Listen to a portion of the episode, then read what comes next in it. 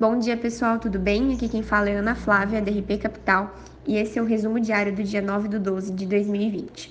Ontem o Ibovespa fechou em alta de 0,20%, marcando 113.793 pontos.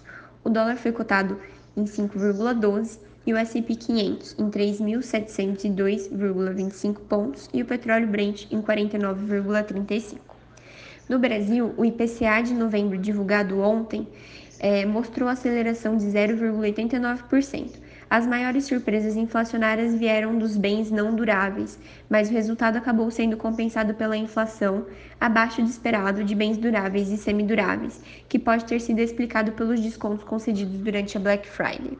Por conta dessa surpresa inflacionária de proteínas, a XP revisou a projeção de dezembro para 1,35%. Hoje também ocorrerá, às 6h30 da tarde, a divulgação da reunião do Comitê de Política Monetária do Banco Central, o Copom.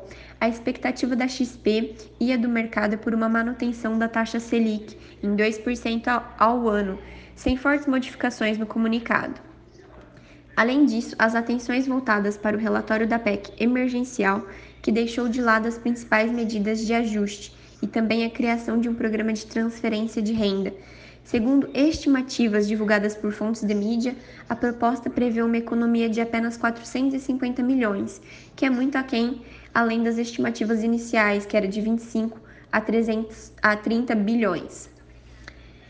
Ganhou destaque também a reportagem sobre a possibilidade de prorrogação do estado de calamidade caso haja uma segunda onda de coronavírus, defendida por técnicos do Ministério da Economia. Seguem em alta as articulações pela presidência da Câmara e do Senado. O deputado Arthur Lira, que tem apoio do governo, lança hoje sua candidatura, enquanto o grupo de Rodrigo Maia trabalha para não se fragmentar.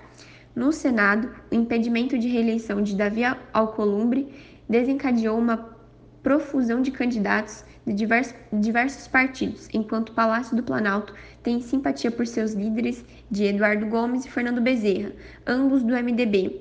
Eduardo Braga, do mesmo partido, se movimenta para tentar a vaga.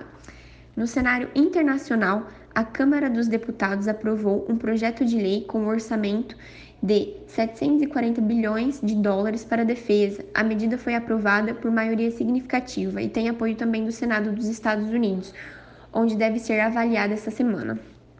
Bom, pessoal, por hoje é só. Tenham um bom dia. Qualquer dúvida, nós estamos à disposição.